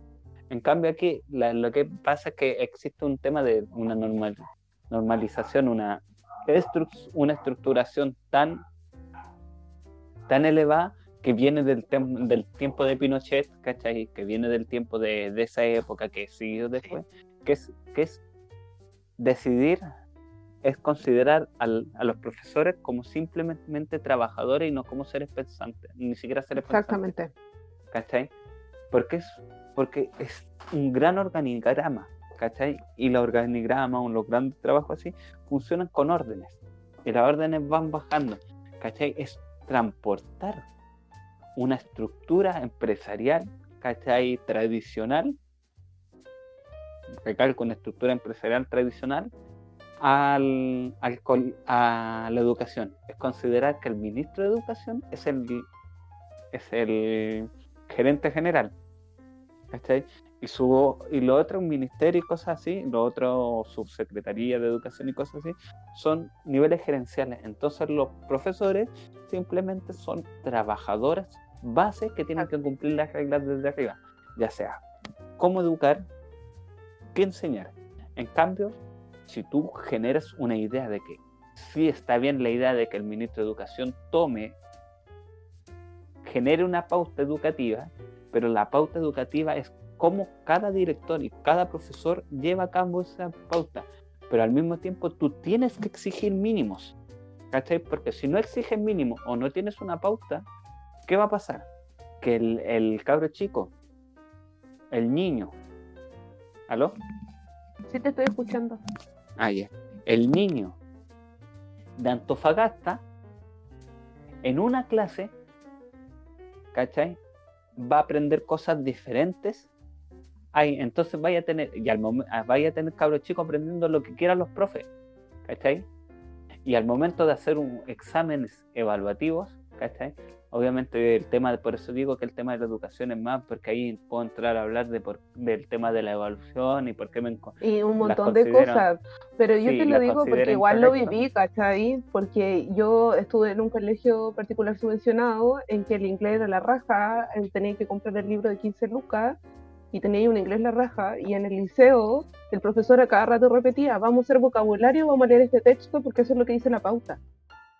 Es que por eso, Entonces, por algo eh, eh, eh, hay una diferencia tremenda y muchos profes repetían lo mismo, ¿cachai? Pucha, vamos a tener que pasar esto porque esto es lo que dice la pauta. ¿Y por qué cuando estaba en el colegio particular subvencionado no era así? Porque, los porque era más rica la educación y no estamos hablando de la calidad de profe, porque la calidad de profe eran buenos en ambos. Porque, porque los colegios, ¿sabes por qué pasaban, pasaba eso? A eso yo me refiero, a la desigualdad, a la desigualdad que hay en la educación. por, eso te lo digo, los colegios subvencionados tienen que seguir la pauta del gobierno, pero tienen libertad de educación, libertad de cátedra, como se le llama. Qué brígido. Igual pienso que a raíz de esto, de lo que estamos hablando, el hecho de que ya no exista la educación cívica e, es un tema igual. Sí, porque yo pienso que por eso los abuelitos y los papás, y las mamás, las abuelitas van a votar y como que eso uno lo ve un montón porque ellos tuvieron educación cívica. Pero también... Y eso también, se, eso se sacó. No sé desde qué lugar se enseñaba, pero sí era creo que es importante eso también en la educación. piensa que la educación cívica eh, cuando existía. El, problema de la educación cívica, ah, el problema, ah, después van a joven, joven odia la educación cívica, la detesta. No, pero en sí, el problema de la educación cívica, si lo decimos como problema, es que la educación cívica, como educación, depende del, del grupo político que está ahí, pues, ¿cachai? Entonces muchos hablan de la dictadura, en la dictadura teníamos educación cívica, pero ¿para qué? Para enseñar que la dictadura estaba bien, pues, ¿cachai? No, pero, pero ¿cachai que mi mamá tuvo educación cívica y no fue en dictadura? Fue antes. No. Ya, mm. a ver, a ver. Sí, pues sí. De hecho, ella tenía como 23 años en la dictadura y había salido del colegio hace rato. Y tuvo francés francés que se pasaba en ese tiempo, porque se sacó también, y educación cívica. Y creo que mi papá también tuvo educación cívica. Sí, pero antes, pues, antes. Entonces, la educación cívica, el problema de la educación cívica que es muy eh, servil al sistema político que esto está. Entonces, no creo que sea educación. Ah, pues, pues se, puede manipular mucho. Sí, pues yo creo que. Dependiendo del, del, del, del pues presidente o la presidenta que tengamos, claro. Sí. Igual yo pienso que ahora las nuevas generaciones eh, quizás no lo necesiten, porque de hecho estaba viendo las noticias, mi abuela, y le preguntaron a un niñito como, porque es periodista y sus preguntas, ¿usted de qué partido de fútbol es? Y el niñito era como de 6 años y dice, de izquierda. Muy grande el cabrón chico. Y después el cabrón chico le dice, es que a mí no me gusta el fútbol, yo vengo a votar con mi mamá. Así le dijo. Así le dijo al niñito. Porque yo creo que igual los niños ahora, con todo lo que está pasando, em, o los niños, están, están viendo otro mundo igual, súper distinto a, a, a, lo que vivieron nuestra familia, o lo que estamos viviendo nosotros también. Eh, creo que igual es un hito importante, ¿cachai? Pero lo que sí es importante, más que educación cívica, porque educación cívica es como enseñarte a hacer lo que es un ciudadano. Es como considerar que lo que si tú no tenías educación cívica no eres ciudadano. Sino que, que, aunque yo no sé, porque yo no sé lo que era educación cívica porque no tuve. ¿eh? Yo tampoco. Pero sí debería, deberían haber campos que te enseñen a, a educación cívica. no, pero, pero sí lo que es eh, la estructura de poder. ¿Cachai? ¿Qué es qué historia? Po? Que la, historia te enseña eso. Es que no hay historia, No, sí, ahí sigue habiendo historia, pero hay Pero creo que en tercero y en cuarto medio creo que ya no van a tener. Sí, pues, ¿cachai? El punto es que la, la educación cívica, como cachai, eh, puede ser muy, muy manipulable si dejáis un gobierno, porque al final lo podéis insertar todos los valores que tú queráis. Claro. el punto es que tiene, que tiene que ser cómo funciona, eh, que tiene que explicar cómo funciona el país, pues, cómo funciona Chile, las estructuras de Chile, las elecciones, todo eso. Eso sí es importante, pero no, no sé si cívica con la idea de, del tema del voto, así como casi decir que no, es que si tú votas, tu voto va, tu voz va a ser escuchada. No, como tú mismo dijiste, hay gente que no vota y hace escuchar su voz. Y entender que todo esto era de la política. Este, bueno, todo lo que hemos hablado es política al fin y al cabo. Sí, pues. Que entender que hay muchas formas de política y hay hay una cosa que, que nosotros que que se llama a los eh, ¿qué? que es totalmente distinto a lo que hacen los exactamente que es lo que se llama la, los modos de política no convencional. La política no convencional. Y que son todo esto el trabajo comunitario claro. las organizaciones sociales el trabajo, por ejemplo, lo, lo, que se hace con el teatro callejero también. El teatro callejero, el teatro político. El teatro político. Entretenido el teatro político. El, el teatro comunitario. Teatro comunitario, sí. Que son formas de política no convencional. Claro, pues son diferentes. Entonces nosotros como sociedad deberíamos apuntar más a la forma de política no tradicional y a la forma de participación política no tradicional a que a la forma de política tradicional. Porque al final ya nos damos, si la última elección nos dio, demostró que la forma de política tradicional está muerta. Nadie la pesca. Lo que la lleva y lo que es popular, la forma de política no tradicional. Las organizaciones sociales. Porque se hace comunidad, es por eso. Exacto. Porque se hace comunidad. Y es lo que le falta a este país, pues, comunidad. Nos falta más unirnos, nos falta más hacer trabajar en conjunto. Eh, saber que somos personas diferentes, pero al mismo tiempo tenemos fines comunes, fines en conjunto. Y que, y que pueden, pueden socializar personas con pensamientos distintos, puntos de vista distintos. Lo importante es como el respeto y aceptar también que todos tenemos opiniones distintas, perspectivas distintas, ¿cachai? Y, y, eso yo creo que estaba muerto en un tiempo.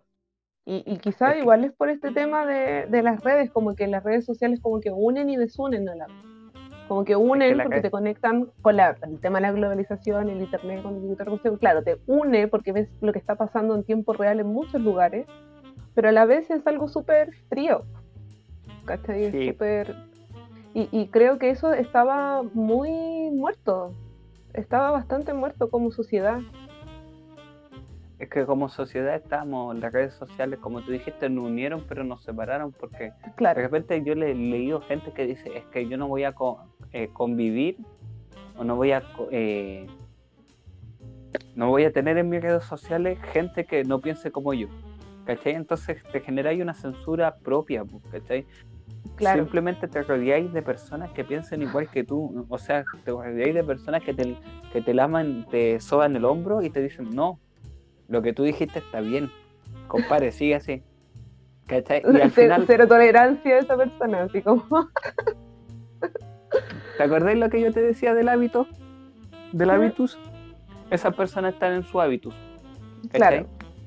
No son muy diferentes de lo que hace Piñera que Piñera se rodea de puros empresarios como él, o de gente como él, que le dice que lo que está haciendo está bien.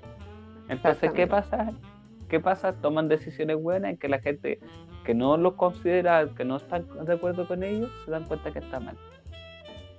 La grandeza de esta sociedad es que estamos, nos podemos rodear de gente que piensa diferente de nosotros y que van a decirnos de malas palabras o buenas palabras que nos equivocamos o que estamos pensando. Y eso es la grandeza porque para que la sociedad sea grande nos necesitamos todos. bueno, algunos, hay algunas otras personas que pueden ser obviadas y exiliadas, como los ingenieros comerciales. Toda la discusión de Chile tiene que ser sin ingenieros comerciales. todos los demás, oh. bienvenidos. Jorge acaba de declarar su odio a los ingenieros comerciales. Sí. Son las personas que más mal la han hecho este país. Declarado, declarado. Y es una de las carreras que más entran a estudiar, sí, porque creen que van a ganar plata. No, que, ¿qué hace un ingeniero comercial? ¿Qué hace un ingeniero comercial? Sabe administrar dinero. ¿Sabe administrar dinero? ¿Tú conocías algún ingeniero comercial que haya hecho sobre mi empresa y sea millonario? No. No, la verdad yo no, no, no, me relaciono con ingenieros. Ni con ingeniera.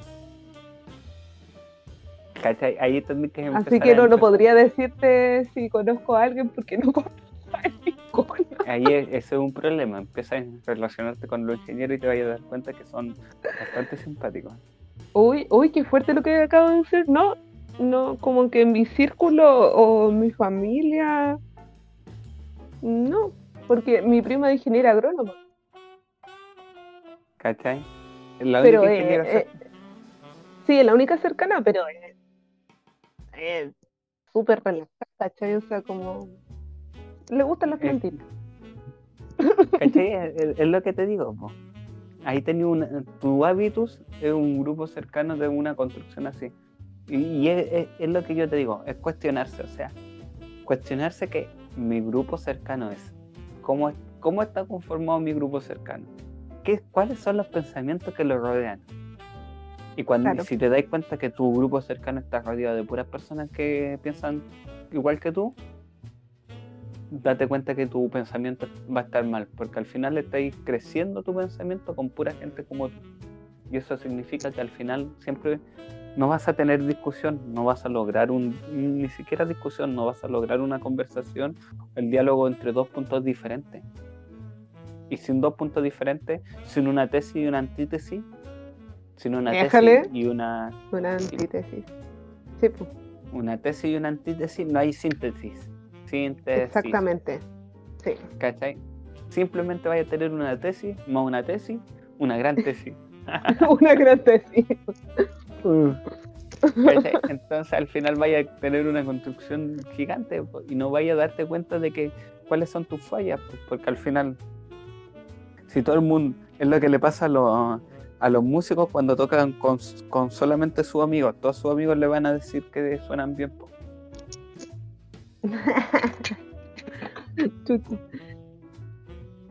porque a veces necesitamos la crítica. Sí, yo encuentro que la crítica es súper necesaria y, de hecho es como más gratificante, o sea, obviamente uno toma lo que quiere en la crítica, pues cosas que realmente no, no van al caso, aunque uno dice, no, bueno, esta weá no me interesa escucharla, esa, esa parte de la crítica, pero las críticas son importantes, son importantes hacerse críticas y autocríticas. Sí, pero nunca la, lo que hacen autocríticas, pero nunca destructivas. Exactamente. Y yo creo que es hora de ir sacando este capítulo. Sí, estuvo intenso. A Jorge y Fabiola en modo serio. Huevíamos poco este capítulo. Pero era necesario, era necesario, es importante. Era importante igual dialogar, charlar un rato de esto porque lo ameritaba la situación en realidad. Sí, y después vamos el, el, después vamos a tener un capítulo más serio. Ah, no, menos serio. Uno serio uno menos serio. Que si somos personas versátiles. Somos personas serias. pero no tan serias. Cuando son personas serias, pero no tan serias. Somos persianas. Americanas. bueno, y esta, esta semana, para ir sacando, no tenemos canción. No, así que anímense, anímense.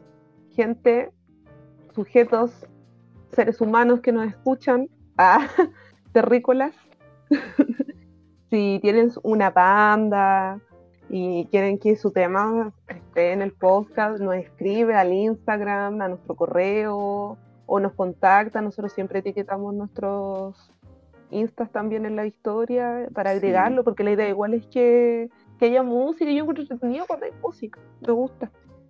Y a mí también. A mí me encanta la música. Y eh, ahora el cacha, me demoré seis capítulos, seis capítulos para hacer el auto, la autopromoción. La autopromoción.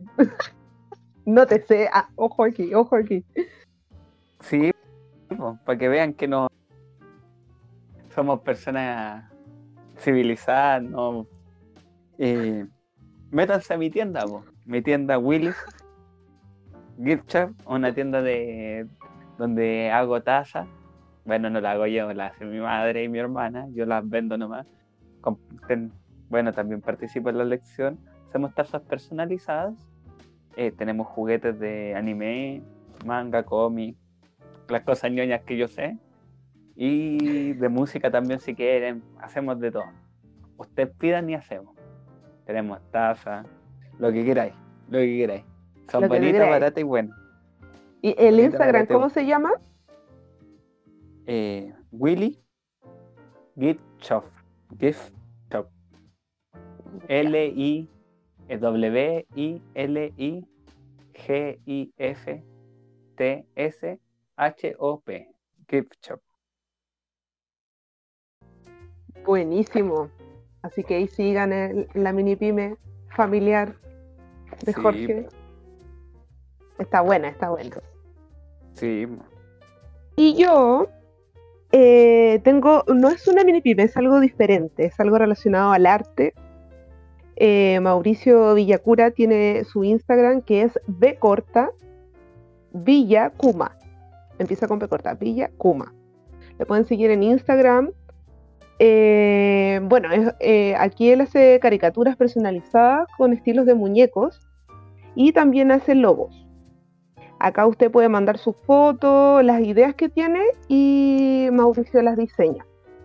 Y los precios, bueno, sí, es conversables, depende de lo que ustedes soliciten, pero están súper, súper bellos e interesantes y versátiles los diseños que hace Mauricio. El Mauri, compañero de la escuela también, así que eh, sígalo porque está bien interesante su, su arte y puede ser también un bonito regalo ahí su, su dibujo eh, distinto, otra mirada del arte. Creo que igual es importante esto, si usted eh, no tiene una mini pyme, pero tiene una página de diseño o de dibujo o, de otro estilo de arte o de música, si usted sube videos de música o cosas así a su Instagram, también contáctenos, porque la idea es que todos seamos una red. Tanto como de las mini pymes, del arte, la música, de todo. Lo que nos queda es trabajar en conjunto y es lo que único que nos separa. Hacer comunidad, hacer comunidad. Hacer comunidad. hacer saludo al Mauri. Saludo Mauri. sí, hacer comunidad. Eso es lo importante, así que si dicen, no, si yo no tengo una mini pyme, pero tengo mi, mi página de diseño o de lo que sea, usted también nos puede escribir. No hay problema. Aquí dispuesto a todo. Hasta el asesinato por dinero. y ya, pues entonces nos vamos despidiendo.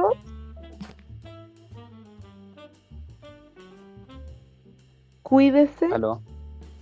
Nos vamos despidiendo. Siempre me cuido. Hasta que el día que me pasa algo. O sea. no, te vos como un gato, güey. Sé cómo tenés mil vidas. y, nada, porque tengan una bonita semana. Eh, respete para que lo respeten. Ah, no, y gracias a, toda, a todos los terrícolas que nos escuchan, a todos los sujetos seres que nos escuchan y ven nuestras locuras en Instagram. Y eso, se vienen más capítulos, se vienen más capítulos. Besitos. Y cada día. Si quieren un tema que hablar, avísennos y no lo vamos a hablar hasta que queramos. Adiós. Adiós.